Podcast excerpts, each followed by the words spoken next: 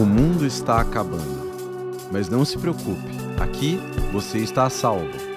A sessão está apenas começando. Você está no cinema do fim do mundo.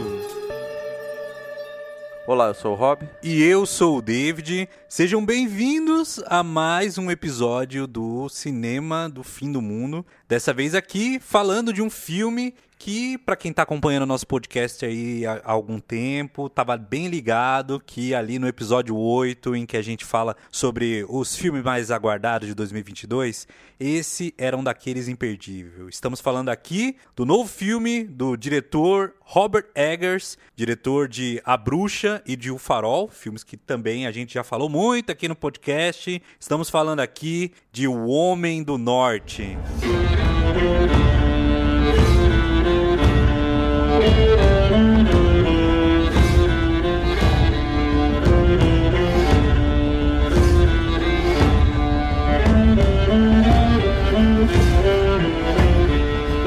Mas antes da gente falar sobre o filme, o que a gente achou dele, será que a gente gostou, não gostou, a gente tem os recados de sempre aqui, não é mesmo, Robin? É, tivemos um retorno muito massa aí de vocês. É, a gente sempre fica feliz quando vocês retornam pra gente, dá, dá a impressão que a gente não está falando sozinho. Então isso é bom. E no programa anterior, que foi o programa 15, que a gente fez o programa sobre o medida provisória e o deserto particular, a gente teve uma resposta muito legal da Laís Milena sobre o medida provisória. Ela disse assim: Que edição bacana! Muito importante os pontos que você abordou, principalmente essa questão do público-alvo do filme e a diferença com os outros estilos de se fazer cinema. Quando falamos dessa linguagem mais acessível, digamos, explícita, estampada, porque tem pessoas que não podem sacar. É muito louco como isso me toca. Eu me vi em várias cenas, como por exemplo, aquela cena da menina albina barra negra e a mãe negra fugindo dos policiais na mata. Essa cena, o policial pede para que a mãe se afaste da filha como se ela fosse uma ameaça, mesmo a menina tendo traços negros etc.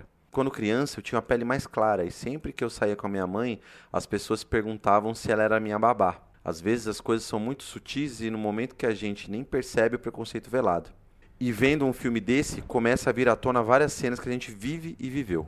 Eu li alguns livros do gênero distopia e eu fui muito com essa premissa mas o meu contato é somente literatura americana barra europeia. Por ter tido esse contato, apesar de serem artes diferentes e suportes diferentes, eu achei que faltou algo no meio da história. Como você mesmo disse, é tudo muito rápido. Acredito que poderia ter desenvolvido mais. Isso ela se refere ao filme, à medida provisória e as, as questões que eu tinha levantado sobre o, o roteiro tem alguns problemas, etc. E o fato do filme ter uma característica assim mais acessível, né? Não ser um filme de arte, tão denso, com um roteiro mais complicado, uma coisa mais acessível, porque justamente é a conclusão que eu cheguei do que é, é realmente a intenção do Lázaro Ramos e da produção toda do filme de tornar esse filme acessível por conta da mensagem dele. É muito interessante para a gente receber isso também, esse retorno de vocês. Então a gente sempre lê aqui carinhosamente o que vocês mandam. E outro agradecimento que a gente quer fazer muito é dos Pix. Todo programa, toda semana, que agora o Semana do Fim do Mundo é semanal. A gente está recebendo Pix de vocês, apoiadores, todo mundo aí está mandando sempre. Então a gente agradece demais. E a realização desse programa hoje se deu por conta do Pix de vocês, porque a gente foi no cinema, a gente sabe que cinema é caro, né? Principalmente cinema de circuito, do grande circuito mainstream, ele é um pouco mais caro do que os cinemas de rua, né? Então já, mesmo que o David consiga pagar meia, mesmo assim é uma porradinha, né? E isso, Pix que vocês mandaram ajudou muito a gente, então a gente agradece muito. Então, esse programa só está sendo realizado por conta da contribuição de vocês pelo Pix. Então, a gente repete a mesma ladainha de sempre. Mandem Pix pra gente, quanto dia que vocês quiserem. Isso vai ajudar muito a gente ir pros cinemas. A gente quer muito. A gente gosta muito de ir ao cinema. A gente vê filme em casa também por conta do tempo e por conta também, sei lá, da acessibilidade. Nem todos os filmes que a gente quer ver tá no cinema.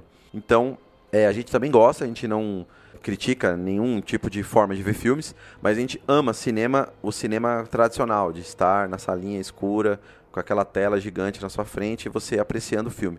E isso custa. Então, ajude-nos a investir no cinema do fim do mundo para chegar a mais pessoas e também para nós irmos ao cinema. E toda vez que a gente for, a gente vai deixar claro aqui e agradecer a vocês. Então, para quem quiser contribuir, cinemafimmundo@gmail.com é o Pix. Então mande o Pix pra gente. E se vocês quiserem fazer comentários tal qual a Laís fez, é, nos Facebook vocês podem ir lá no Cinema do Fim do Mundo, que é o nome da página, ou no Twitter também, o arroba Cinema Fim Mundo, ou mesmo pelo e-mail, que é o mesmo do Pix, cinemafimmundo.gmail.com.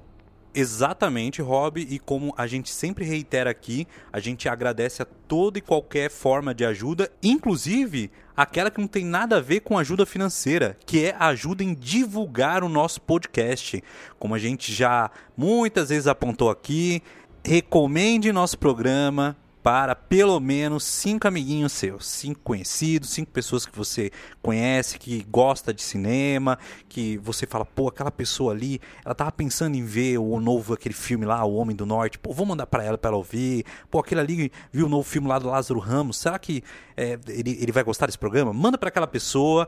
Só o fato de você divulgar o nosso podcast para outras pessoas já é uma ajuda inestimável. Então, acho que agora a gente pode partir para o tema de hoje. Calma, antes de partir para o tema de hoje, gente só tem dois recadinhos. O primeiro, você que tem o Spotify, ouve a gente pelo Spotify, aperta o sininho para sempre receber as notificações quando vem programa novo, que é toda sexta-feira. Agora, o programa é semanal, então toda sexta-feira tem novo episódio de cinema do fim do mundo. E a gente também tem avaliação, né, do Spotify. E a nossa avaliação tá muito boa. Tá 4.9, hein, de 5. Então, pô, muito obrigado aí às pessoas que avaliaram. Então, você tá ouvindo aí, você acha, pô, os meninos merecem, vou botar ali um 5, né, dar uma nota. Ou não, nossa, os caras são chatos pra caramba, fala um monte de besteira, vou dar 2. Pode, pode, seja sincero, dê a nota que você quer, que ajuda a gente também a, a ter mais projeção no, no Spotify, né. Então, muito obrigado aí pela avaliação 4.9, é tipo o 9,5 da escola, né. e aí, a gente fica muito feliz para fazer os programas que vão vir aí. Então, Vamos aí, agora sim. Agora a gente vai falar do grande filme esperado pela gente, né? Que a gente, lá no programa 8, que foi lá em fevereiro, a gente colocou ele na lista dos programas mais esperados do ano 2022. Ele finalmente saiu e a gente foi assistir ele no cinema. E o David, a gente foi assistir a estreia dele no cinema, né? E para iniciar, qual que é a sinopse, David? Pra quem fugiu dos trailers aí de forma bem justa, não leu aí as resenhas, as críticas da galera. Eu vou tentar, na primeira parte do programa aqui, não soltar spoilers relevantes.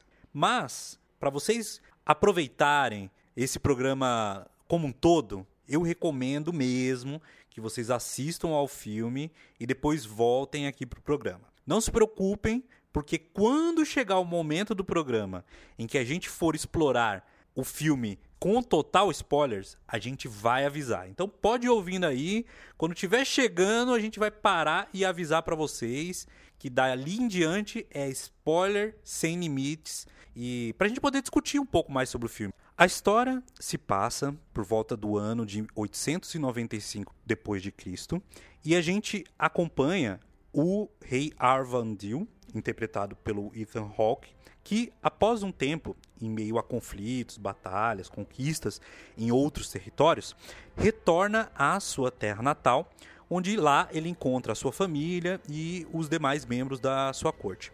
A rainha Gudrun, interpretada pela Nicole Kidman, é uma das personagens principais, bem como o seu filho e herdeiro, o príncipe Amleth. Pouco tempo depois, em meio a emboscada, esse rei acaba sendo traído pelo seu próprio irmão, o Fihonin, interpretado pelo Claes Bang, e acaba sendo assassinado. Nesse momento, o filho dele consegue fugir e promete vingar o seu pai, bem como salvar a sua mãe e retomar as terras, a honra e o reinado que ele sabe que perdeu ali. E o filme dá um salto no tempo e a gente acompanha anos depois o príncipe Amleth vivendo uma vida como quase um, um anônimo em, em meio a diversos combates em outras terras, planejando formas de tornar real essa vingança que ele havia planejado, havia, havia prometido quando era criança. E é basicamente essa a trama por cima, sem grandes spoilers. E a partir daí, a gente acompanha as consequências dessa retomada do caminho da vingança com esse moleque. É, a partir dessa história que o David contou, dessa, dessa sinopse, a gente tem como o personagem central da história, o herói, pode dizer assim, que é o Amleth. Né? O Amleth, ele é um personagem que busca a vingança do pai, como várias histórias de mitologia, né? Mitologia grega, mitologia egípcia, Mitologia nórdica, que é esse caso, né? Nórdica e escandinava. E essa história, ela é milenar, né? Ela é mit da mitologia nórdica mesmo. E também serviu de base para o Shakespeare fazer o Hamlet. Porque se você for ver, Hamlet é um anagrama de Amleth. E não é à toa que a peça do Shakespeare chama-se Hamlet, o rei da Dinamarca. Porque justamente vai trazer de volta esse, essa mitologia. A gente vai colocar na descrição um, um artigo que conta toda a história. Né? Quem tiver muito interesse em saber, logicamente o filme do Eggers não vai fazer ipsis literis toda a história da mitologia. Ele apenas pegou alguns pontos e adaptou para o cinema, né? Para o roteiro dele. Aliás, adaptou, adaptou muito bem. E para a gente entender um pouco melhor o que acontece no filme, é basicamente um filme que ele já é um spoiler desde o início, porque ele é uma tragédia, né? E a tragédia, ela sempre tem uma estrutura. Quando eu, quando eu estava assistindo o filme, eu já sabia o final. Porque quando eu vi lá a parte encaminhando pro final, eu falei, mano, certeza que vai ser isso. E tem que ser, porque todas as mitologias, né, a maioria dessas mitologias gregas, etc, que a gente vê que são tragédias, exemplo, se é tragédia, não vai ser bom no final, né? Vai dar ruim. Alguém vai sofrer, alguém vai morrer, não vai ser legal. Às vezes não é tragédia, às vezes é comédia, tal. Mas nesse caso é baseado numa tragédia de vingança, né? E ela encaixa perfeitamente na ideia da saga do herói, que é base de muitos filmes de herói, de cinema, filmes que muita gente viu, é, até animações que seguem essa estrutura. O Joseph Campbell é um pesquisador, de, é um mitólogo, né, que eles chamam. Ele pesquisa muita mitologia. Ele tem até aquele livro, Um Poder do Mito. Muita gente conhece esse livro, é bem famoso. E aí, ele nesse livro, ele destrincha uma coisa, ele teoriza sobre a saga do herói que é basicamente alguns são 12 a 13 passos de como a saga do herói nas mitologias de várias culturas, seja a nórdica, seja a grega, seja até os dias de hoje, como elas se dão, né? E aí basicamente é em alguns pontos, né? Eu, peguei aqui uns pontos prim primordiais assim pra gente entender que tem no filme do Northman. Primeiro é a partida do herói. Então ele antes de partir, né, que vai partir para o seu destino, ele é predestinado. Então, toda mitologia, toda tragédia tem um oráculo, uma bruxa, ou algum tipo de entidade é, mitológica ou mística, né? Que vai falar a desgraça daquela pessoa, daquela aquele herói e tal, que é o principal da, da, da cena. E aí, na prim a primeiro momento, a pessoa não acredita, acha estranho, etc., mas vai seguir seu caminho. Ao seguir seu caminho, tem a partida do herói. É justamente quando o Amleth, ele é pequenininho, e ele vê que o irmão do seu pai, que foi o rei que foi morto, tomou o trono, né? Destronou, matando, né? Decapitando o pai dele e tomando a sua mãe, desposando a sua mãe, né? E aí ele sai, é, ele foge de lá, porque ele é, ia ser morto, né? Porque justamente tentam pegar ele. E ele foge, ele consegue fugir. E até de uma forma um pouco meio estranha, parece que, pô, os caras não iam conseguir pegar uma criança. Pegariam, mas como tá predestinado, isso eu vejo muito no filme. Muita coisa acontece assim, de uma coisa mágica. Você fala, ah, não, pelo amor de Deus, como, como pode ter acontecido? Porque tem que acontecer. Então, quando as coisas são predestinadas, você sabe que aquilo não pode, ele não pode morrer.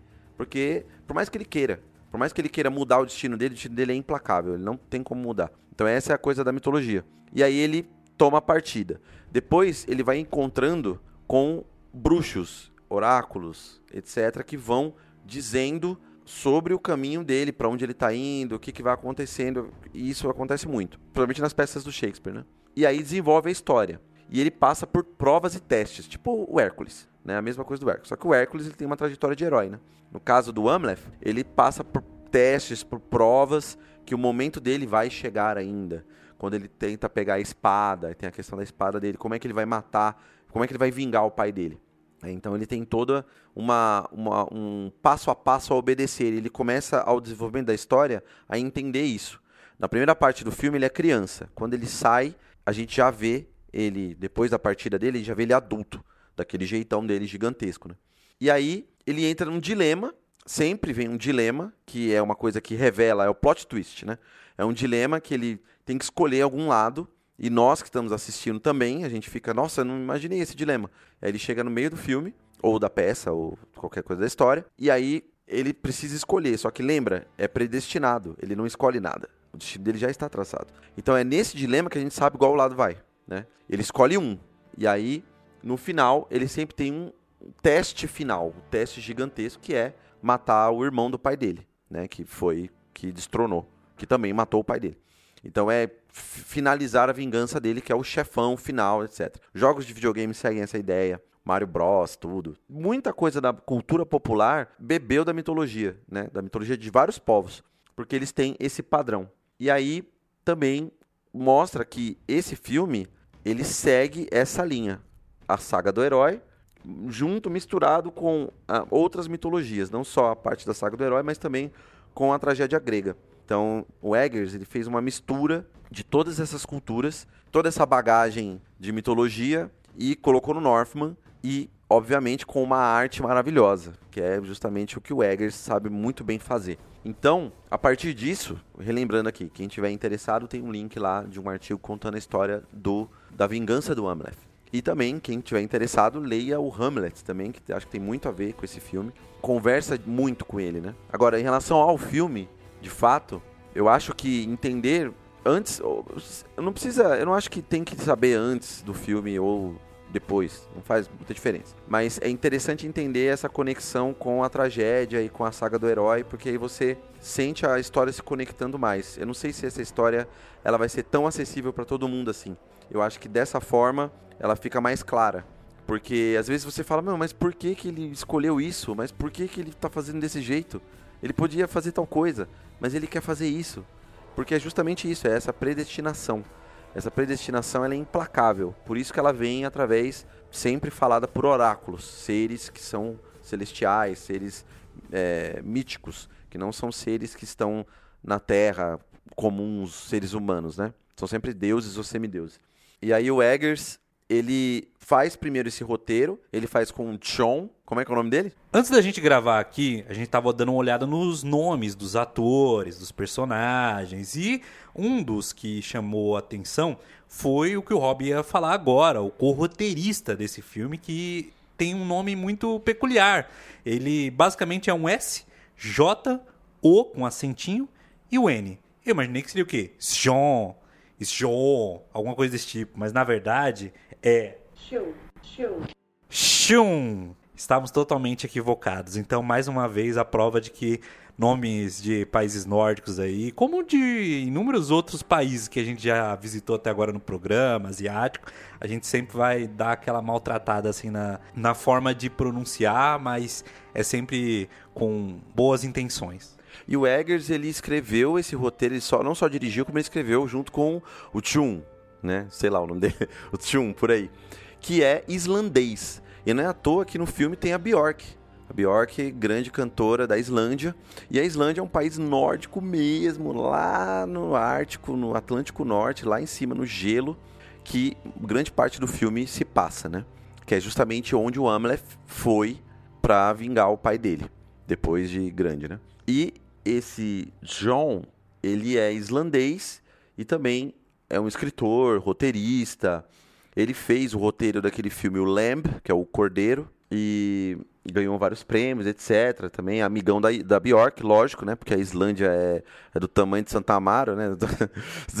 é menor que é menor que o Butantã, sei lá. Você sabe que uma outra curiosidade é que ele não só coescreveu as letras para a música I've Seen It All, que é trilha sonora do Dançando no Escuro, filme do Lavon Trier de 2000, Sim. como ele também coescreveu o roteiro de Dançando no Escuro. Olha aí, ele é bom nisso, hein? Porque é o melhor, é o único musical que eu gosto. É o Dançando no Escuro. Porque é, é desgraça total. Eu não sabia que ele tinha feito esse o é. roteiro desse filme. Aliás, recomendadíssimo. É, ele é um assistir. cara aí que está na atividade lá, na, atuante em diversos campos da, da arte desde a década de 80. Ele é um cara bem prolífico, assim. Ele teve uma banda com a Bjork quando eles eram adolescentes, chamada Rocka Rocka Drum. Ele coescreveu letras para um monte de banda, vários projetos, escreveu romance pra caramba. O Oceania, da Bjork, foi ele que escreveu também. Então, é, é um esse cara, disco da Bjork. Ele né? é um cara bem prolífico. E além disso, o Eggers, ele, como todos os outros filmes dele, veja, ele tem dois filmes, né, antes desse. Ele tem A Bruxa e O Farol, como o David mencionou, que a gente adora falar deles. São filmes que foram impactantes mesmo. E ele teve contato com pesquisadores de história dos vikings assim, para ter o máximo de detalhe possível. Um deles foi o Neil Price. Neil Price é um pesquisador que tem até um livro que vem com uma premissa de que os vikings foram é, os vikings que a gente conhece, com aquelas, aqueles cabelos, aquelas, aquelas, aqueles capacete com chifre, é um, foram romantizações dos vikings, na verdade. Né? A gente tem, pela historiografia, uma coisa bem diferente. Então, o, o Price é um pesquisador que tenta desmistificar, ou desmistificar não, porque eles são mitológicos praticamente, né? Mas tenta desromantizar a imagem dos vikings e tentar se aproximar para uma imagem mais histórica. É, mas, como você falou, mitológicos são os mitos daqueles povos. Eles em si são sociedades como qualquer outra do resto do mundo, como, sei Isso. lá, os japoneses, os portugueses. É, são, é um povo. É um povo. povos que, que coexistiram é, naquela região que falavam diversas línguas diferentes, tinham diversas crenças, modos de viver e que tem essa coisa romanceada e tudo mais. Eu fico triste um pouco de saber que tudo aquilo que eu acreditava ser real ao ver Asterix não é real. Isso é, então. Um pouco, eu né? lembro até do Nerdologia. Tem um, Aster... um, que é um Asterix contra o, os Vikings, um negócio assim. É, então, tem o, o, o, o Nerdologia lá que fala até que Viking era uma função, não é o nome do povo, é um trampo. Tipo, eu sou viking. Ah, eu vou lá, é um, um, um, trabalho, sei lá, você tem um tipo de trabalho, não é o nome do povo. Então, enfim, tem todas essas questões que o Eggers quis se colocar, é, como todos os outros filmes dele, tem uma proximidade de verossimilhança histórica. Então, na Bruxa, tem o tipo de fala, né, a pronúncia do, do, do norte dos Estados Unidos ali, é, naquela época, né, e da, que ele faz muito filme de época, todos os filmes dele são meio de época no Farol também, o tipo de sotaque, ele pesquisou, ele mandou fazer o Farol exatamente como era no início do século XX, mandou projetar. E esse aí, ele com mais grana ainda, né? Porque os outros filmes, entre aspas, tinham orçamento baixo, né? Perante aos filmes de Hollywood. Esse aí, o, a grana que ele tinha era de 60 a 90 milhões para fazer o filme. Então ele tinha uma, uma grana legal aí para fazer um filme bom, né? E realmente ele conseguiu fazer. É, esse filme, ele. Como a gente já conhece os filmes do Eggers, né? E o David, a gente é já muito fã dele. A gente assistiu O Farol no cinema. O David assistiu na Bruxa no cinema também, né? Ele assistiu na. Também. Assistiu no cinema. E daí a gente vê a, essa questão da direção de arte, né? O quanto ele dedica o filme dele a essa precisão, essa é, minimalismo, assim, essa coisa perfeccionista de estar tá tudo muito bem feitão. As espadas, as casas, é, tudo foi muito as estudado. Roupas. As roupas, a, a, mais ou menos a pronúncia. Eu vi muita gente reclamando disso.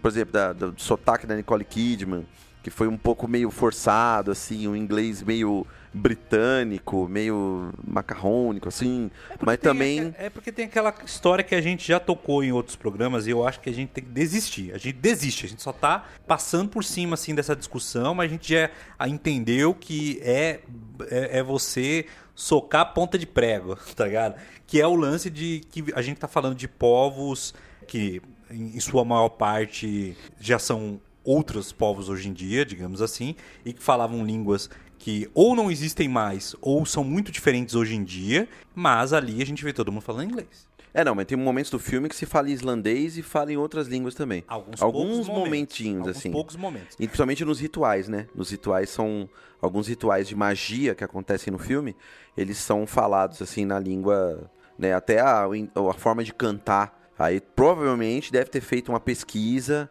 né? Tipo, ah, de que ah, é assim que cantava na época e o coisa assim. Mas enfim, é, como a gente falou. Mas tem alguns atores que são de países nórdicos, como o próprio Alexander Skarsgård, que faz o Hamlet, ele é sueco. Então tem momentos que ele fala algumas palavras assim que talvez ele tenha mais facilidade, porque são línguas que de certa forma possuem algumas raízes semelhantes. Uhum. Então eu acho que no caso da Bjork, que é islandesa, então a gente sabe que possivelmente alguns atores ali falando línguas é, daquela região, talvez é, mais rústicas, né, de, como eram antigamente, talvez dá um pouco mais acurado. Mas aí quando a gente pega alguns atores americanos, ingleses, talvez, especialmente para quem fala ou reconhece alguns aspectos daquelas línguas, deve ter ficado um pouco zoado. Você citou aí que uma galera comentou parece da Nicole Kidman. É, teve uma crítica, críticos, né? Os críticos, enfim. Mas eu também achei, não, isso aí não, não pesa no, no programa. E essa dedicação que o Eggers tem de fazer os filmes dele com essa proximidade histórica é interessante, é muito, muito legal porque traz mais riqueza pro filme. E ele é um cara muito complexo, né? Ele, ele trabalha de uma forma muito complexa. O, a cinematografia, por exemplo, tem muito plano sequência. Então, tem uma cena muito famosa que acho que vai ficar histórica nos filmes dele. É a cena da brutalidade da batalha do, do Amleth, que ele tá gigantesco, né? Sasgard tomou bomba, certeza, tá lá marombadaço, gigantesco, dois metros de altura. E ele com a machadinha, com as armas que foram estudadas, exatamente as armas conseguiram de vestígios históricos, recriaram as armas, tudo. Machadinha, espada, etc. E ele, muita testosterona ali, ó, gritando e arregaçando todo mundo, uma violência brutal e um plano sequência maravilhoso. Então é um, é um filme que tem muita brutalidade, porque, exatamente, é um filme que tem dois, dois tipos de polos. O polo ativo, que é o masculino, que são os caras que é o Amleth, por exemplo, e os que vão à guerra, os vikings que vão à guerra, e a presença das mulheres numa, numa questão mística, que elas, elas até no filme fala isso, né, que elas tomam a mão do destino do homem, né, o destino do, do cara está na mão da mulher que é ela que tece o destino, né? Que tem, tem uma crença mitológica que tem uma tecedora que fica lá tecendo o tecido da, do destino do homem, né? Então, a mulher também está no lado do xamanismo, da bruxaria, e ela tem a visão do futuro, a visão do destino dele.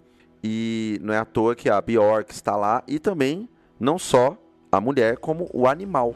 Nesse filme a gente tem a presença dos animais muito forte, assim como os outros filmes dele. Os três filmes do Eggers os animais, né, o animalismo, fazem parte do filme e eles conversam com os personagens. Eles têm uma comunicação com o personagem. Na bruxa, a gente tem o bode, um bode preto, que tem uma relação com os personagens. Ele não é simplesmente um animal que só passa. Black ele... Phillip. É o Black Phillip, isso. Ele tem até um nome. No farol, a gente tem a gaivota né? Porque o farol tá lá e tem muitas gaivotas. E a gaivota é um personagem importantíssimo no filme, né? É, inclusive está numa virada de, de sensação no filme, né? O filme tá tendo um certo ritmo e quando a gaivota aparece, ela traz um sinal de mau, mau presságio, que aliás vem ali do, da questão mitológica, muda o filme, o ritmo dele. E nesse são os corvos. E inclusive os animaizinhos dele são muito semelhantes, que ele usa a mesma técnica de animação em todos os filmes. E que aí eles ficam, tipo, meio robótico, assim. Eu acho engraçado o jeitinho que. A, a da gaivota é muito bom no, no, no farol. Sabe o que eu ia falar sobre essa questão do corvo, que aparece bastante no, no Homem do Norte? É que eu imagino que é a representação do pai do personagem principal, do Hamlet. Porque em Shakespeare, na peça do Shakespeare, no Hamlet, tem o fantasma do pai dele, que aparece algumas vezes, etc. Aqui, no Homem do Norte, eu acho que ele optou por não seguir essa imagem do fantasma para deixar as coisas um pouco mais sugestivas e não tão explícitas. Eu não sei se na história original tinha o corvo, mas com certeza no Hamlet tem um fantasma, então talvez foi uma escolha deliberada nesse sentido. É, na verdade, o nome do pai dele era o Rei Arvandil Corvo de Guerra. Então, mais ou menos isso, né? War Heaven. Então, é já estava no nome do pai dele, né? E faz obviamente sentido, faz sentido, faz sentido de ser o símbolo do pai dele, né? Da, do legado do pai dele, porque o pai dele é um rei. Um rei não é só um rei. Ele tem um nome dele que vai ser um legado, que vai dominar, etc. Então, o Amleth seria o que ia manter o reinado do Corvo. Só que na verdade foi para outro caminho.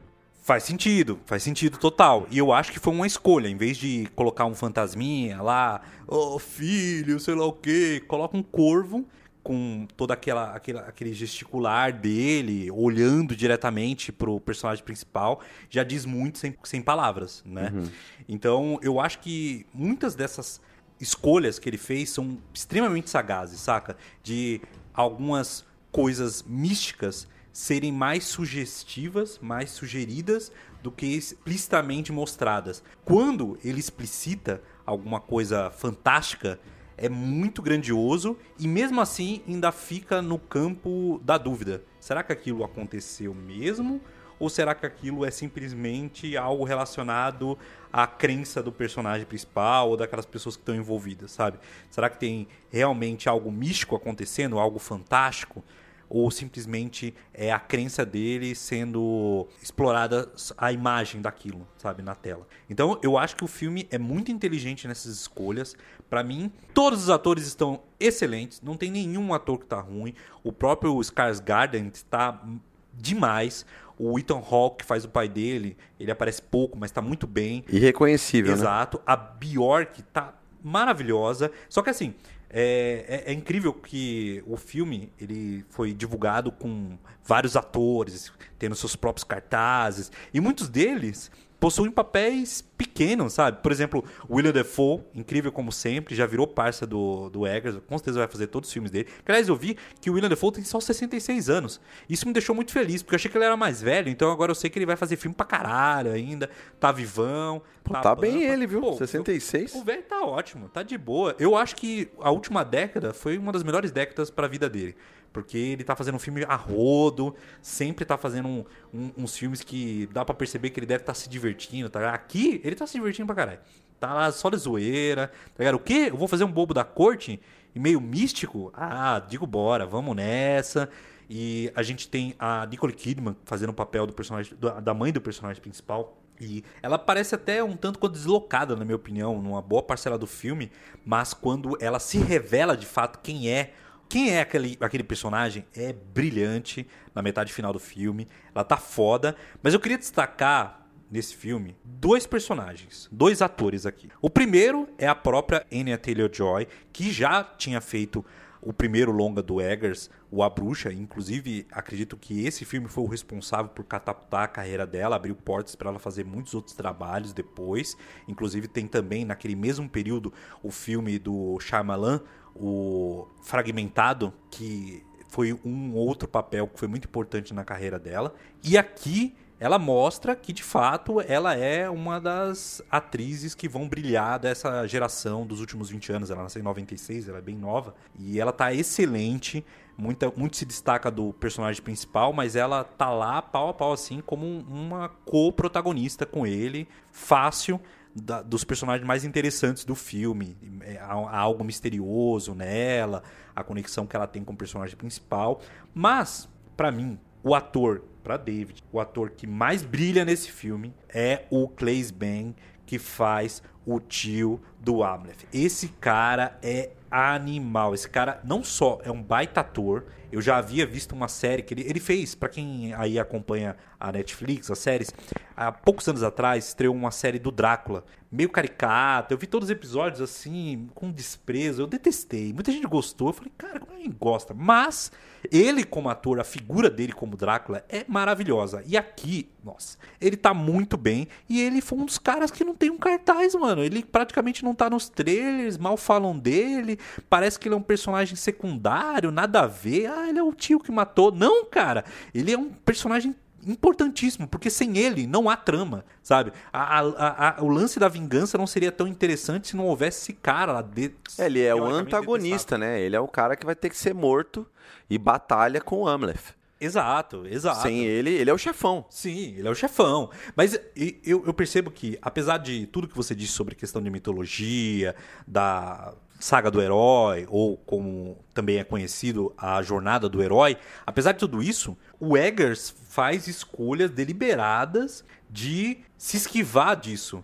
Na reta final do filme, ele toma outros caminhos para onde normalmente esse tipo de história iria. Inclusive o próprio desfecho. Tem vários momentos ali no filme que eu noto que ele decidiu por não seguir a, a, trama original que deu origem, digamos assim, a esse filme, a lenda original que deu origem ao próprio Hamlet. Sim, é a ele grande. Escolhe, ele faz outras escolhas. Não, é a grande questão é essa. É você. É, isso em muitos filmes, né? Fazem isso também. Você pega esse padrãozinho e você escolhe onde você vai quebrar, entendeu? Então é muito comum isso, né? De pegar assim, ah, falar assim, porque por exemplo, é, é, esse filme ele é uma mistura de um monte de coisa. Então tem coisa, tem hora que vai para tem coisa da mitologia grega, tem coisa do Édipo Rei lá, você fala, nossa, mas aconteceu isso. Aí, por exemplo, tem um plot twist do, do da predestinação dele. né? Que é, é mais ou menos um plot twist, mas não é. Então, assim, ah, você tem duas escolhas, aí ele vai tentar conciliar duas coisas e não vai conseguir conciliar. E aí tem essa parada. Então, é, essa liberdade, ela é dada para justamente muitas obras fazem isso, elas não seguem a risca. A saga do herói, elas são passos que você pode subverter, inclusive, né? Sim, eu concordo, e ele faz isso muito bem. Ele Uhum. subverte várias escolhas que seriam óbvias, naturais de se fazer numa história como essa. E eu entendo que muita gente deteste alguns aspectos desse filme. Desde essa coisa meio caricata do, do viking em si, porque ele vai lá, pega historicamente quem eram os vikings, como eles eram, especialmente aquela, aquela galera guerreira mesmo, que eram os berserkers. Eles têm aquela coisa animalesca de fazer um ritual onde eles praticamente se sentem como animais, como bestas, e se comportam assim em batalha. Então, eles têm um modo de andar, as vestimentas, e o Skarsgård, ele, ele realmente encarna muito bem essa figura. Ele parece um animal, ele anda curvado, ele tem 1,94m na vida real, o ator. E ali ele parece maior ainda, porque eh, o cara, que nem o Rob falou, bodybuild, tá ligado? O cara ficou enorme e eu acho que, em contraste com outros personagens que são menores que ele, ele parece muito maior. E Sim. ele opta por filmar essas cenas, mostrando eles animalescos, mas, ao mesmo tempo, de chegar e apontar, cara, no fim das contas, esses caras aí, eles só queriam saber dessa aposta de guerra. Há uma reviravolta que mostra muito bem ali qual é a visão de alguém que foi subjugado a esses indivíduos e teve que conviver com eles do tipo, cara, você tem essa visão aí romântica de como eles eram, mas talvez porque você era uma criança. E talvez porque o público de casa é uma criança, age como uma criança ao ler essas histórias de vikings, de guerreiros antigos de diversas outras culturas e achar que era maravilhoso. Nossa, eles eram os heróis, heróicos e tal. É, eles eram uma sociedade escravista, baseada no- na, na- na escravidão. Sim. Não é à toa que o Amleth, ele vai pra Islândia, é onde tá onde o, o irmão do pai dele, que ele quer matar, foi pra lá. Ele falou assim: "Ah, vamos pra aquela aquela terra lá que não tem nada, aquele lugar que é um inferno, não sei o quê". Vai metendo um pau na Islândia, né?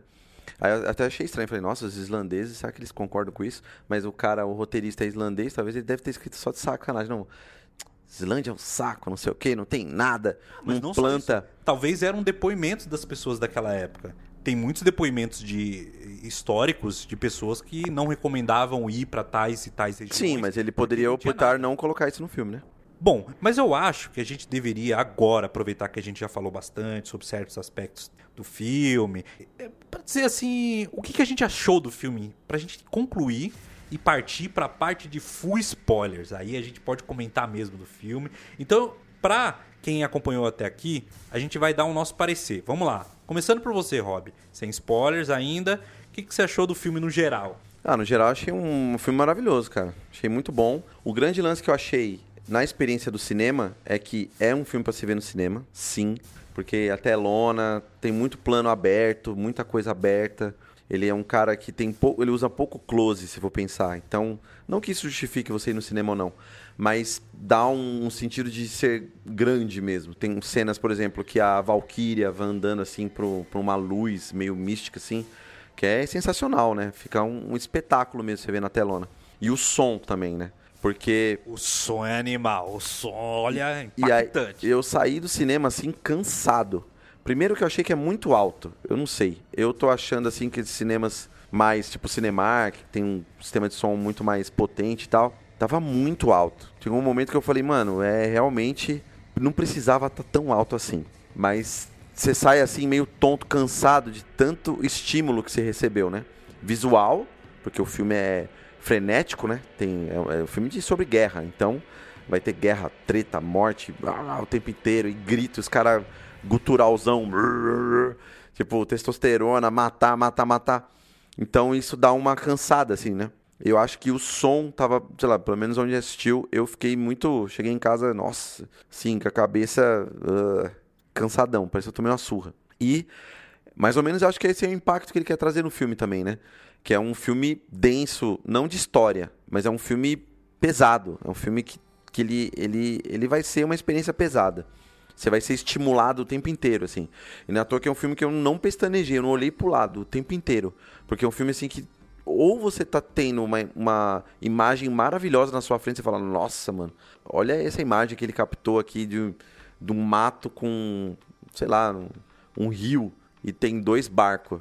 Mas é lindo, sensacional, tá ligado? Você fala, nossa, que demais essa composição que ele fez. E também outras imagens, assim, que tem uns diálogos muito shakespearianos também. Por exemplo, a fala, o diálogo em que o, a morte do pai dele, né? Quando o irmão pega ele na, na emboscada e mata, a frase dele dizendo que, olha, você você vai fazer isso, pode fazer, porque eu sei que é o meu destino, mas você vai pagar por isso. Now, behold how swiftly your brother swings his sword. Strike, brother, strike. But know that bearing a stolen ring makes no half-breed a king. soaked in my blood, twill soon be sliding off your arm like a serpent. Your kingdom will not last. E aí o jeito que ele fala é maravilhoso, texto incrível assim, muito poético até. Por isso que lembra muito Shakespeare, que lembra muita coisa teatral assim, um texto mais dramatúrgico. E aí no sentido eu acho o filme é esse, é é uma obra-prima. Para mim, ele chegou assim nessa trilogia dele, que não é trilogia, mas tem muitas conexões juntas, né? A Bruxa, o Farol e o Homem do Norte são filmes essenciais para quem gosta de cinema. Quem gosta de cinema tem que assistir esses três filmes porque hoje, para mim, o Eggers se consagrou como, né, depois do Homem do Norte, como um grande diretor, um grande roteirista e um grande diretor de arte. Porque a arte no, no né, a fotografia, a, o cenário, que ele escolhe, tudo.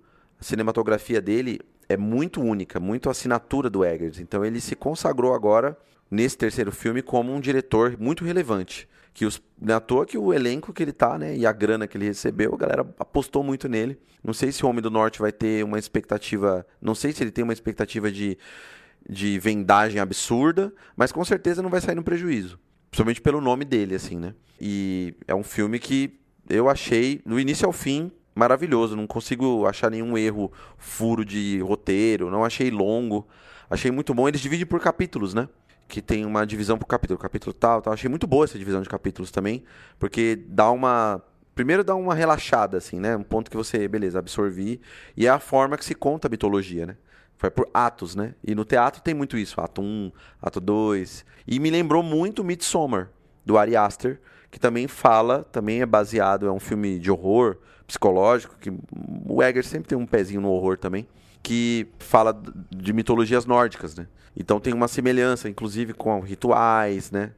Tem, quem assistiu Midsommar vai ver lá um ritual muito parecido, que tem as, as meninas têm a flor na cabeça, eles ficam dançando em círculo e escolhem um casal, etc. Tem esse, tem a questão da violência também, né, de, dos povos nórdicos, a forma de lidar com a morte. Então acho que me lembrou muito Midsommar. Eu achei essa lembrança muito feliz, assim. Então, no final das contas, olha, filme recomendadíssimo, maravilhoso. Conta uma história muito bem. Tem uma, um trabalho incrível de cinematografia, incrível de roteiro, incrível de figurino, de direção de arte, maravilhoso mesmo. A, a, as mortes, eu gosto muito dos filmes hoje, os filmes do século XXI, porque eles são brutais quando fala de morte, assim, assassinato, sei lá cara vai matar, ele pega uma espada e passa no pescoço do cara, nem sai sangue. Porque ele tá cheio de armadura, né? Mas ele pega, assim, de uma forma lenta, assim, uma frieza brutal. Que aquilo é muito mais violento do que qualquer outra coisa. Tem um programa a gente comentou sobre essa coisa da violência fria, etc. Então, o Eggers também é adepto desse tipo de violência para retratar nos seus filmes, assim como Villeneuve, entre outros diretores. Então acho que é uma tipo uma tendência assim de retratar uma coisa não muito uh, espetacularizada. Eu vi um vídeo dele no YouTube comentando o próprio Eggers, né? Aliás, se vocês quiserem, bota lá é Northman, o Homem do Norte, Eggers, sei lá, director vai ter vários filmes, vários vídeos de, de divulgação ele comentando sobre o filme. E aí ele fala que tem uma cena em que dois dois barcos, um barco de um dos barcos está o Amalef. É logo quando, quando, mostra ele já adulto. Primeira cena dele adulto. E aí esse barco está num rio e aí tem um outro barco vindo e esse outro barco tem dois homens só, é atacado por flechas. E aí e são dublês, né? E aí esses dublês, ele ficou com medo, assim, ele chegou pros caras e falou: "Imagina que você nunca viu o filme. Nunca viu um filme, nenhum filme na vida. Você nunca atuou, você nunca fez nada. Quando você toma uma flechada, você vai cair. É isso. Porque ele ficou com medo dos caras fazer aquela caída de dublê, né? É, aquela coisa de o cara saltar, pular, uou, voar. É, voar. Ele não queria isso, ele é o mais longe disso possível. Ele queria o mais realista, o mais frio, o menos é, apoteótico, o menos cinematográfico, entre aspas, possível. E aí, realmente, ele conseguiu, porque durante todo o filme você não vê essas mortes de pulo, de. ah, É uma coisa até meio. Meio sem graça, entre aspas, mas toma graça porque eles ficam gritando o tempo inteiro. Então, é, meu. O volume tá lá em cima. Por isso que cansa muito esse filme, né? Porque ele tá sempre. Gritaria danada. Ma- Mas é muito recomendado para quem gosta de mitologia, para quem gosta de mitologia nórdica, para quem tá interessado em ver um filme com uma história muito louca, muito densa, tratado de uma forma que deixa você vidrado. Esse filme, pra mim, Rob, ele seria a propaganda perfeita de Benalete e outras pastilhas para a garganta. Porque a galera ali precisa de um bom tratamento, tomar um chazinho quente, até as frias, né? A galera toma chuva, toma neve na cara, porque tá todo mundo falando. O bagulho é louco, realmente ali, vivendo naquelas terras nórdicas lá no final do, do século IX ali, não era para qualquer um, tá ligado? E assim, eu compartilho muito com a sua opinião e vou deixar mais pra falar sobre coisas que eu talvez tenham dúvida se eu gostei, se eu não gostei, quando tivermos na parte com spoiler, mas eu posso adiantar aqui. No geral, é um baita filme, é daquelas experiências que pra mim valem muito, muito se ter no cinema mesmo, ou se você assistir em casa, não tem problema. Se possível, coloca um somzão alto ou, como no meu caso, faço muito isso, usa um fone. Se você for assistir no computador, pega um fonão, coloca lá, assiste o filme alto, porque ele tem muito momento que foi pensado para criar um efeito em você com o som. Seja com as vozes, com falta de Benalete, ou com a galera gritando. É, com- o Rob, quando a gente saiu do cinema, mesmo falou. Ali é o surgimento do black metal, a galera com vozeirão. Então, assim, é, eu acho que se ganha muito vendo na maior tela possível e com o melhor som possível. Se isso não ocorrer no cinema e for na sua casa, tenta criar um ambiente bacana aí, né, Pra assistir com, com atenção, porque o Robin mesmo disse, ele tem momentos assim que ele mostra paisagens que são praticamente pinturas, é maravilhoso e é gigante, gigante mesmo. Você vê aquela aque- aquele horizonte de nada, de morros, de vulcões e aquelas figurinhas pequenininhas andando a cavalo assim na frente ou a pé. É desolador até. Então eu acho que uma, uma, uma parte da sensação que o filme quer te passar é por conta dessas, desse cenário, desses, dessas figuras humanas em meio a esses cenários desolados. E, enfim, é um filme muito bom. Recomendo muito, especialmente para quem gosta de filmes violentos. É um filme que tem momentos assim que são de fato pesados para um, um espectador comum que não está acostumado, talvez ele não goste muito disso, talvez seja mais arrastado do que a maioria das pessoas gostaria de assistir um filme desse que parece ser um filme de ação, mas não exatamente é.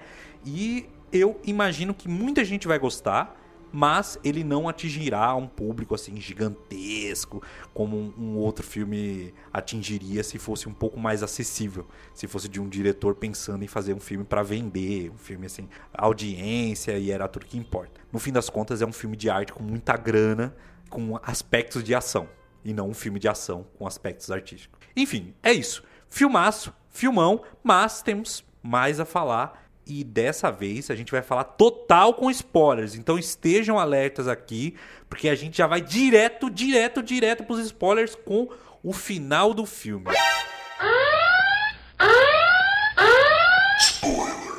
Rob, o que você achou do final do filme? Porque a gente tem basicamente o seguinte: a gente tem ele lá pequenininho, o tio mata o, o pai dele, e aí ele pega e vai lá e vira um brutamonte, guerreiro no meio lá de vários povos, mata gente, estupra gente, mata os cambal. Um belo dia a, a bruxa Bjork fala pra ele: Aí, filho, você esqueceu da, da vingança que você tinha aí com o seu pai? Vai esquecer mesmo? Aí ele fala: Puta, é verdade, chegou a hora de me vingar. Ele pega, meio que se marca como um escravo para poder ser levado às terras do tio dele, que aliás perdeu tudo. O cara foi lá, matou o irmão, fez tudo para ter o reinado lá e se fudeu. Foi parar no meio do nada, que o Rob mesmo disse que deve ser a Islândia. Ele vai para lá e o nosso personagem principal vai, no fim das contas, morar na fazenda dele, lá virar um escravo, carregar feno e coisas desse tipo, e ali ele tenta achar o melhor momento para se vingar do tio dele, que nesse momento da história já é casado com a personagem da Nicole Kidman, que é a mãe do, do Amleth, tem diversos outros filhos, vive uma vida é, um tanto quanto humildona para um cara que já foi rei, mas ainda assim tem escravo, tem tudo. E ali ele começa a se vingar, ele e a, a parça lá, a Anya Taylor-Joy. E aí a gente caminha pro final, né? E aí eu queria saber, Rob, desse, desse circuito final aqui que eu falei, que é a partir do momento em que ele vira um escravo lá do tio dele, obviamente, sem ninguém saber quem ele é, ele inventa um nome e tal. O que, que você acha de toda essa trama até o desfecho? É importante complementar a papel da Olga, que é interpretada pela Anya Taylor-Joy, que muda a história toda. Porque quando ele vai, ele fala, ele precisa se infiltrar onde o tio dele tá. Né? Então ele precisa matar o tio. E ele sabe que ele tá lá, vai lá pra Islândia. E aí ele encontra nesse caminho a Olga, que tem ali uma raiz russa, é, ali um, ucraniana, etc. E aí ele se apaixona por ela e ela se apaixona por ele. E aí eles vão e ela, né, aqui já dá para contar os spoilers, ela está grávida, né? Ela fica grávida dele.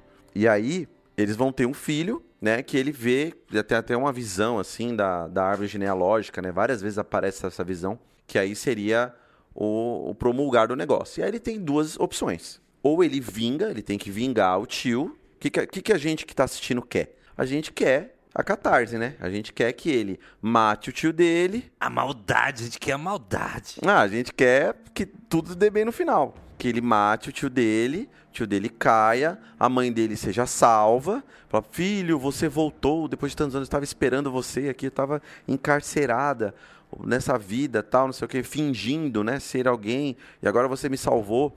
E aí você ainda tem uma namoradinha, uma namoradinha Olga aí, que vai ter um filhinho seu, e aí vamos ter o reinado aqui dos vikingzinhos legais, e vai ficar tudo bonitinho, ursinhos carinhosos do nórdico. Mas não, a mãe dele não quer. A mãe dele fala, meu, seu pai era um, um lixo, seu pai era um desgraçado, você caiu nesse papinho dele aí, esse o irmão dele me trata muito melhor, eu tive um filho, eu tive você porque você foi um estupro.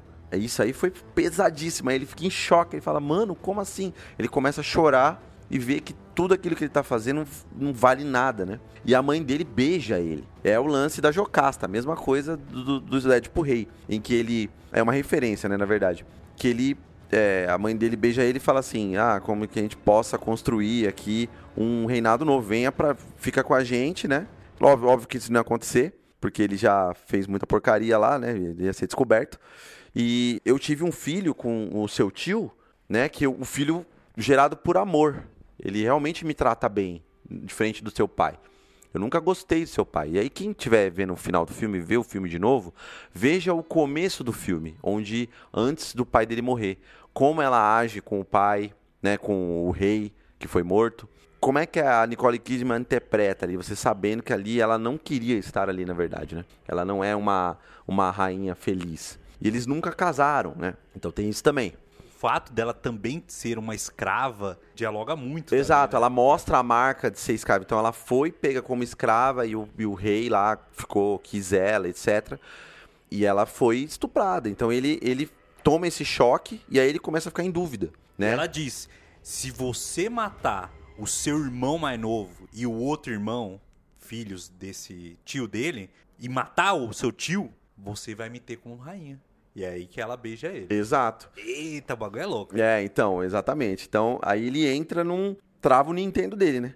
O que, que ele vai fazer? Mas o oráculo vai lá de novo e fala para ele: você tem dois caminhos. Ou você segue o caminho do ódio, da vingança e vinga, ou você deixa pra lá e vai ter filho e vai viver sua vida legalzinha. E aí ele fala: Não, eu vou. Ele promete pra Olga: Eu vou voltar. Vou voltar, vou lá vingar. E aí você vai para um lugar mais seguro. Ela vai indo para um lugar mais seguro e ela vai no barco, ela fica lá né, doida. Não, não sei o que, ele não vai voltar. Ela sabe que ele não vai voltar, porque a Olga é uma bruxa também. Ela fala com os ventos, ela fala com os deuses, ela entoa certas coisas. Então ela sabe que ele não vai voltar, porque não tem como você fazer, ou é um ou outro, entendeu? O seu destino você tem que escolher. É um caminho só. E obviamente ele vai escolher vingar, né? Porque ele também, mano, ele já fez tudo aquilo. Já foi até ali. Aí você fica pensando, pô, será que ele vai lá? Não, não, deixa quieto, meu E tio. ele também tá predestinado a isso. Ele é uma cria de uma violência. Ele foi nascido a partir da violência. E ele é filho de um cara que, como a mãe dele diz, era um cara absolutamente violento. Ele era um monstro. Ele era um cara que é essa sacada do filme. De mostrar que essa romantização que ele tinha na cabeça dele, do pai dele como herói de guerra, guerreiro. Isso aí, mano, era simplesmente um cara que realmente, a partir da força, conseguiu terras, conseguiu um status, conseguiu pessoas que respeitavam ele através principalmente do medo. E esse cara só pensava nisso: é treta, é guerra, porrada, matar, estuprar. E ele, como criança, vendo o pai dele lá morrer, achou que, meu Deus, meu pai, mas não, cara, sabe? E, isso é herança dele. A herança dele é isso, cara. E é uma herança imposta, porque você vai ver no começo do filme, quando ele é criancinha, ele fica meio. Ele não sabe muito o que fazer. Ele não tem essa coisa de. "Ah, ah", Né? À toa que o primeiro ritual é quando ele vai lá num buraco e se faz de lobo. Né? Ele fala assim: você tem, me segue e faz o que eu faço. Aí ele pequenininho, aí ele fica. Ele e o pai dele. Ele, o pai dele, é, o rei. E aí eles tomam hidromel lá, né? Ficou tomando hidromel, que é a cervejinha deles lá, né? Dos, dos nórdicos. Você tá falando que é hidromel, mas eu acho que era outra coisa. Tava escrito hidromel. Eles ficaram muito loucos. Hidromel. Ah, era outra coisa. Tá escrito. David, você não assistiu o filme, mano? Eu assisti o filme. Tá escrito. E vocês vão tomar o nosso hidromel, não sei o que ele dá o bagulho. Isso aí devia ser o hidrocogumelo. Mel. Não, é, então, exatamente. O hidromel, então, é, é, é parecido com o LSD, né? Que eles deixam fermentando lá, não sei o que, os pão. O hidromel vem disso aí. Sei lá, cara. Eu lembro que tinha um cara aqui em São Paulo que vendia, falaram que era forte, ruim pra caramba. Acho que eu experimentei uma vez e Não, eu o gostei. hidromel daqui é docinho. É coisa docinha. Que é Brasil, né? Cervejinha. Brasil só, É. hidromel. E aí ele, ele faz parte desse ritual e ele começa a ser animal e tal, não sei o que. Aí ele toca no, no- na ferida do pai, né? Ele pega lá na ferida, ele não quer tocar. Você vê que ele é um menininho, mano. Ele é uma criança, ele não, não é um bicho violento. Então ele, o pai dele incutiu na cabeça dele, através desse ritual e todas essas coisas, que ele tinha que fazer isso. E ficou repetindo uma lavagem cerebral nele, assim. Vou vingar Vingar o seu pai se algo acontecer. é, exatamente. Você vai. Porque o pai dele já sabia disso. Ele já sabia da predestinação. Você vai me vingar, você vai me vingar. Porque ele sabia que ele ia ser morto. Na hora que ele é morto pelo, pelo tio, ele deixa, né? Ele toma as facadas lá e fala, corta a minha cabeça. É, faz Ele- uma excursão. É, assim. ele. Que a, a- pra mim é um ponto alto do filme, aquele Eu fiquei discurso pensando, dele. cara, o cara tá com a flechada no pescoço, cara. Ele tinha que falar. Não, cara. Pô, o cara da produção, o Eggers falhou aí. Pra mim, colocava uma flechada assim, ó, tipo, na clavícula, tá ligado? Não, tem horas que o. No parte final mesmo, indo pro final, né? Quando o Amelef, ele vai matar a mãe dele. Mata a mãe porque ele fala, não, você tá viajando, tá, não sei o quê. E vai matar o filho, que é o Gunner, que é o filhozinho dela, que ela teve com amor. O moleque é brabo. O moleque é bravo, ele chega dando várias facadas nas costas dele e ele tira o moleque, mata e, mano, ele fica de boa. Cara, ele dá, uma, dá umas 10 Não facadas. fica tão de boa. É, mas, pô, o cara fica em pé. Se você toma 10 facadas nas costas, você cai. Mas Acabou. o cara tem 1,94m e o molequinho pequenininho pegou provavelmente uma faquinha de Não, David. cozinha. Não, uma David. faquinha pequenininha. Ó, assim. então, tem a liberdade poética. Se você toma uma facada, pode ser uma faca de cozinha. Acabou, mano. Não, isso é, é fato. Acabou. Assim, pensando- toma 10, mano, você vai sobreviver? Vai, mas você não vai conseguir nem ver direito, você vai ver estrela. É, porque mas- tanto sangue você vai perder. Não, lógico, a gente, quando a gente tá falando de, de cinema e arte no Então. geral, literatura, a gente tem o lance da suspensão de descrença. Isso é uma parada importante. A gente tá brincando aqui, mas isso é algo importantíssimo em qualquer forma de arte que envolve ficção. É a suspensão de descrença. Quando em Star Wars as naves fazem sons no espaço, piu, piu, piu, a gente sabe que não é assim, porque no, no espaço o som não se propaga. Mas, para fins artísticos, é necessário que o som, que, que as naves façam som, porque aquilo torna, se torna muito mais empolgante. Não, ainda tem a questão mística, né? Que ele não vai morrer. Ele, ele- ele disse até isso. É. Não importa, eu não vou, mesmo que você me, me enfie uma espada agora, eu não vou morrer, porque eu só vou morrer em batalha. Exato, exatamente. E aí, aí você fala, meu, o tio lá dele, olha e fala, vê a mulher dele morta, o filho dele morto. Por que, que ele não matou ele na hora? Porque ele estava de luto. O luto do outro irmão que o, o, o, o Sasgard, o, o Amalef, matou. Então ele foi fazendo durante o filme vários esquemas assim, né, se fingindo, fazendo atrocidades à noite, para que as pessoas, ah, são os cristãos, esses cristãos, tem, tinha a briga dessa, dessa coisa dos cristãos, né? E aí, enfim, o final final é a luta deles lá no, no, no, Lago de Fogo, que era um vulcão. Exatamente igual ao final de O Rei Leão, só com espada. Exato, o que é outra suspensão de crença, porque não faz sentido nenhum você estar do lado de um vulcão e estar inteiro. Eles estão tá derretidos e sem ar naquele momento, exato, né? Exato, Eu fiquei pensando nisso, eu falei, é, cara... Uma parada o... Mas é, essa é uma coisa importante também, quando, quando se tem essa adaptação é, de, de paradas místicas e mito, mitológicas. Porque em histórias mitológicas tem essa coisa do tipo, então eles batalharam ao lado do vulcão e tarará, tarará. Quando você vai adaptar, você tem essa licença poética de colocar aqueles dois personagens ali mesmo a gente sabendo que na vida real não ia rolar. O monóxido de carbono ali, eles iam chegar lá. É. Ah, vou... Morreu, acabou. Não, a temperatura. A temperatura, é, já derrete seu é, corpo exato. chegar num, perto de um vulcão. Mas é, é, é, eu acho que é belo, é bonito aquilo Sim, lá. Exato. realmente é, é, é, por isso que, apesar de a gente estar tá brincando aqui, apesar de, de, você chegar lá e falar, pô, mas, mas, mas, mas, mano, deixa eu ser chatão. Você tá vendo ficção e, e, e o filme, ele, ele desde o início pede a você, pega na minha mão, vem comigo, viaja comigo nessa suspensão de descrença. E é isso, cara, porque é poético aquilo lá.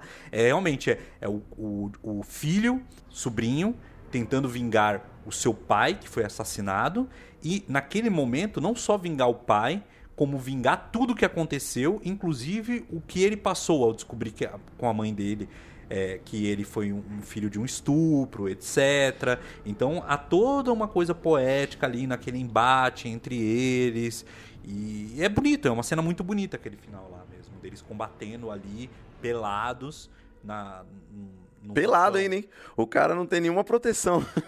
Enfim, não, mas Caiu tem. no chão já era. Não, mas é, é, é, é uma referência é, de metáforas ali, né? Do fogo, da vida ali, eles pelado ali, como se tivessem acabado de nascer, e dois seres, assim, como se fossem deuses, tá ligado? Então tem todo esse negócio. E aí tem a batalha deles, que não é fácil. Então o Amalef já tá meio ferido, já tá com as 10 facadas da molecadinha, do moleque atrás. E aí, ele, e aí o, o tio dele já tá com ódio de ele ter perdido toda a família dele, né? Mas ambos sabem, né? Porque também o tio dele passa várias cenas que ele está fazendo rituais também. Então toda a relação mística de, ritual, de rituais está presente. Então ele sabe, né? Não é uma coisa estranha para ele. Então ele sabe do destino dele também. E aí o fim apoteótico, você fala, meu, quem vai ganhar, né? Primeira coisa que você pergunta, o Amalef, aí eu já pensei, o Amalef não vai ganhar, ele vai morrer, certeza. Primeiro é isso. Eu já sabia que ele não ia voltar ficar de boa, ursinhos carinhosos. Isso aí, beleza, já sabe. Mas o lance é, a cena, é, é o momento que o Eggers fala assim: então, não importa quem vai ganhar, o que, que vai acontecer. Só assiste, veja a beleza dessas cenas. É isso que ele quer mostrar, assim. E é sempre uma cena panorâmica, grandona, com dois personagens no meio que são quase sombras lutando, né? Porque só tem a luz, pouca luz, né? A luz das lavas, e eles lutando, assim. E aí no final, ele corta a cabeça do tio dele, assim como o pai dele também foi decapitado, e ele toma no coração, uma espadada no coração, ao mesmo tempo, né? Os dois tomam dois golpes. Aí o tio dele cai antes, sem cabeça, de joelhos, né? Cai, cai de joelhos e, e desaba, e ele cai para trás. É diferente as formas deles caírem, né? E aí, enfim, é o fim. Até isso é uma escolha simbólica. Exato, da exatamente. no coração, enquanto o outro é per perde é decapitado, ou seja, é, é o, foi realmente a vingança, né? Ele não poderia matar de forma diferente. Tem que matar exatamente como olho por olho, dente por dente, né? Então vai matar exatamente igual como foi morto o pai dele. E aí, maravilhoso, é um épico, né? É, um, é, é uma história que é contada há milhares de anos, sendo contada hoje no cinema. Por isso que o cinema é muito bom por causa disso. O cinema se baseou muito em mitologia, porque é a melhor, é uma das formas mais maravilhosas e sublimes de se contar a história pela humanidade que chegou até a gente hoje, né? Através dos livros, né? Tá aí é promulgado através do teatro, etc. É uma bela forma de contar a história. Então ele conta uma mitologia no século XXI para a gente assistir uma história de mitologia nórdica e de uma forma maravilhosa. Achei esse filme, assim, ó, incrível, incrível mesmo. E assim que ele morre, ele tem uma visão dele sendo levado por uma valquíria para Valhalla. o além, é, o, o além morte, Valhalla. Isso. E apesar de não ser normalmente o final que se espera de uma jornada do herói, porque normalmente tem a volta para casa, Isso. a retomada. Aqui a gente tem ele de- ainda assim, pelo menos nem que seja na mente dele, dele indo para O paraíso, o paraíso, né? o É, Senhor algum retorno, né? Ele foi acompanhar o pai dele. Exato, exato. Foi junto no mesmo lugar que o pai dele Sim. e manteve, então, teve os filhos, né? Ele, a, a Olga tá lá com o sangue dele, né? Manteve. Então, de certo modo, ele não conseguiu promulgar isso, mas a Olga levou o- os herdeiros, né? Uma das premonições que a bruxa interpretada pela Bjork faz é que seria o fim da jornada dele e o início de uma outra, de uma jornada para outra pessoa. E o início da jornada para outra pessoa é a personagem interpretada pela Anya Taylor-Joy. É, que a Olga. E aí o Eggers já botou aí um, né, galera? Se quiser fazer um A Mulher do Norte, ele vai Exatamente. fazer. Que eu acho que tá, tá tudo perfeitinho ali para virar uma saga da Marvel. Tranquilo. É, já vira. Não, e tem tudo a ver. Se for ver as histó- histórias da Marvel, são totalmente baseadas na saga do herói. Com certeza. Não só porque tem herói, É. mas até vilões seguem isso aí, na história de vilões. É, porque histórias normalmente aventurescas do século XX, assim, tem esse tom. Claramente baseado nessas histórias antigas, de mitos, etc. Enfim, filmaço, filme muito bom. Todos os personagens estão maravilhosos, como a gente tinha dito na primeira parte, sem spoilers desse filme, assim, desse podcast. Os personagens, eles têm, cada um deles uma jornada. A gente tem meio que um desfecho para quase todos que aparecem ali ao longo do filme. Acho que a experiência é válida, os cenários, assim, claramente, cara, tem momentos ali que podem ser, assim, papéis de parede do seu computador, tranquilaço. E agora eu penso, o que, que esse cara vai trazer agora em diante? Qual será o próximo filme? Vai ser algum filme histórico. É, porque o Eggers esteve envolvido, por exemplo, com uma série, algo desse tipo, que era meio que uma história do Rasputin, ou algo do gênero. Ele estava envolvido com uma continuação de Nosferato. Ele estava trabalhando num projeto em que Legal, é, é, é, seria um roteiro que continuaria do momento em que Nosferatu acaba, o filme clássico de 1922. Não sei se esse projeto foi pra frente, mas Tem que ser o William Dafoe. tem que ser. o- Nossa, William ele Dafoe de como- Nosferatu, como Nosferatu, perfeito. Tá? Com aquelas mãozinhas assim, o sorrisinho dele. Enfim, eu fico muito curioso pra saber o que esse cara vai entregar, porque esse filme pode não agradar todo mundo, mas não há o que discutir que tecnicamente, pelo menos, ele tá em um nível que muitos atores, muitos diretores ao longo da vida não, não chegaram. Não, não- e, é é somente o terceiro longa-metragem. Imagina quando possivelmente ele estiver lá pro sétimo, oitavo longa-metragem. Não, eu fiquei pensando nisso também. O Villeneuve, por exemplo, o Incêndios, por exemplo, é o quarto filme dele, foi o filme que lançou ele inter- internacionalmente. Então, o cara demorou quatro longas, três, quatro longas, aí você vai ver a chegada, tal. Aí quando ele começou a galgar aos poucos. O Eggers já chegou na bruxa com dois pés na porta. É o meu primeiro longa. Esse é seu primeiro longa? Caramba, mano. Tipo, não é um filme comum, tá ligado? Não é um filme normalzinho, assim, que você fala, pô, legal, muito bem feito. Não. É um filme excepcional. É uma coisa muito diferente do que se tá sendo feita por aí, seja visualmente, seja roteiro, seja até a, a ideia dele de ser um filme histórico, né? E um filme de época, e também a questão da linguagem, essa precisão histórica que ele quer ter. É uma coisa muito diferente, assim. Aí você vê o farol, você fala, nossa, esse é o segundo, totalmente preto e branco, filme denso. Você fala, nossa, cara, o que, que ele tirou dos, perso- do- do- dos atores, né? Como ele trabalha com os atores também. Impecável. Então, assim, eu, eu, eu, eu fico feliz porque é mais um diretor que a gente tem aí que vai fazer coisas muito maravilhosas. Hein? Os últimos 10 anos a gente viu muita gente muito boa surgindo. E vai continuar vendo, óbvio, né? O que me deixa curioso para saber como vai ser o novo filme que sai ainda esse ano do Ari Aster, diretor de Midsommar e de Hereditário. Hereditário. Porque ainda esse ano saiu o filme novo dele. E eles estão ali, ó. Que é o Joaquin lança- Phoenix, são né? na mesma geração, lançaram os primeiros longas da mesma época. Sim. E com Joaquin Phoenix, e que tem uma premissa super peculiar frente aos outros filmes de terror louco que ele, ele fez. Então é legal ver que a gente vai ter muita coisa boa ainda para ver esse ano.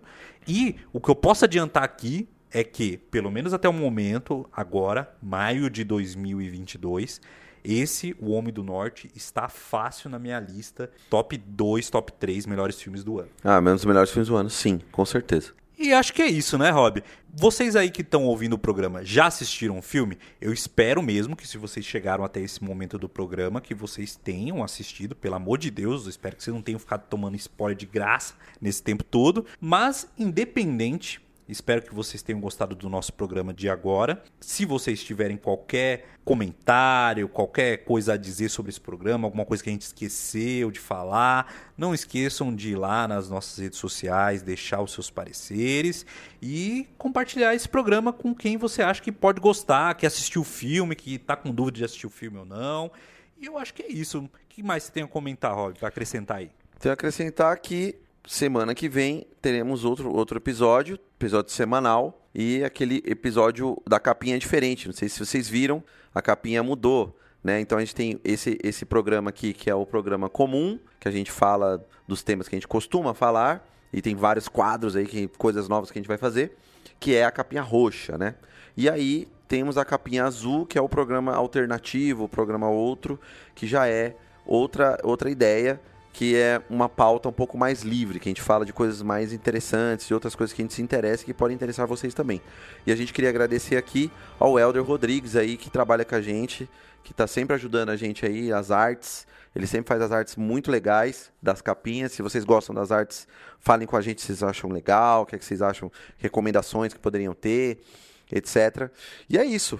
Então, vou relembrar aqui as redes sociais para vocês comunicarem com a gente, mandarem inclusive o Pix e qualquer crítica, qualquer coisa, é Facebook, Cinema do Fim do Mundo, que a gente toda semana coloca lá é, atualizações de qual programa saiu com a arte do Elder. O segundo é o Twitter, que é arroba é, Cinema Fim Mundo, que a gente faz a mesma coisa. E o e-mail, cinemafimmundo.gmail.com, que vocês podem mandar o Pix pra gente, pra gente ver outros filmes do cinema.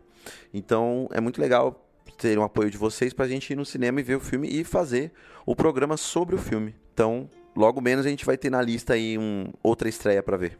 Exatamente. Agradecemos muito a ajuda de vocês e a gente se vê num próximo programa. Até mais.